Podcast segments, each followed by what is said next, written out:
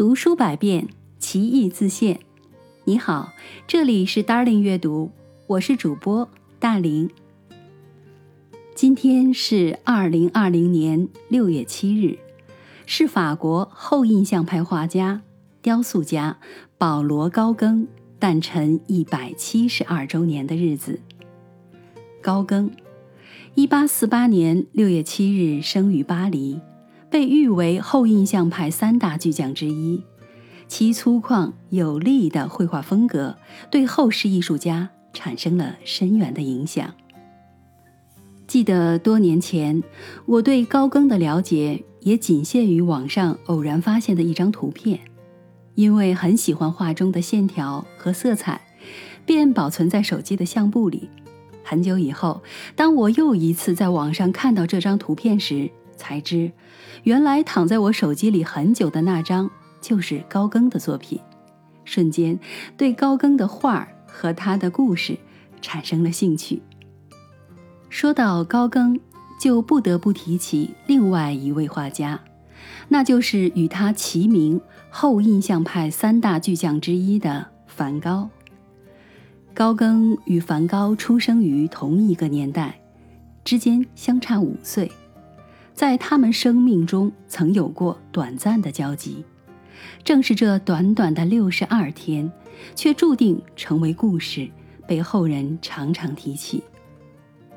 高更与梵高相遇时，两人都处在人生的低谷期，相似的绝望燃烧着艺术创作不可遏制的热情。一八八八年十月，两人相约阿尔勒，欲将一起工作。一起生活一段时间，为了高更要来阿尔勒，梵高刻意布置了他的房间。传说，梵高那张著名的画作《房间》，便是梵高布置的新房。显然，他在渴望一种平凡的幸福，一种爱与被爱的幸福。但他们的相处并不和谐。生活如此紧密的关系中，太多冲突，太多摩擦，使两个个性强烈的人要发疯。高更不像梵高那样孤寂，他享受着人间的温情，而且相当的纯真。他的绘画中没有梵高那样的冷峻描绘，更多的是和谐与宁静。梵高生活中的杂乱无章和神经质，也让高更难以忍受。种种原因使得这样的生活变得冷淡起来。此外，在艺术上的争论也使二人屡次引起生活上的口角。高更描述说，自己常常半夜忽然惊醒，看到梵高向他走来，凝视着他，又无言地走回自己的床上睡倒。好像没有任何事情发生。更是有一次，梵高手持剃刀在街上追杀正在散步的高更。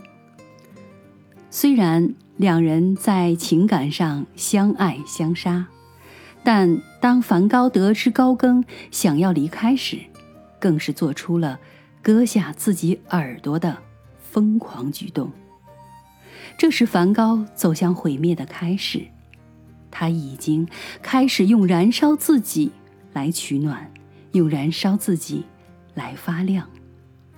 最终，高更无法忍受梵高的所作所为，而离开了。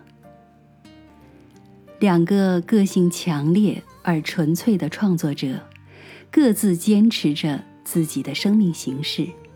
梵高选择了死亡。高更选择远远逃离文明，走向原始的大溪地，在最原始的土著文化中找到自己。虽然二人在阿尔勒分别后再无聚首，但留下的作品却见证了他们的友谊。读书百遍，其义自现。Darling 阅读，下期见。sur ton chemin.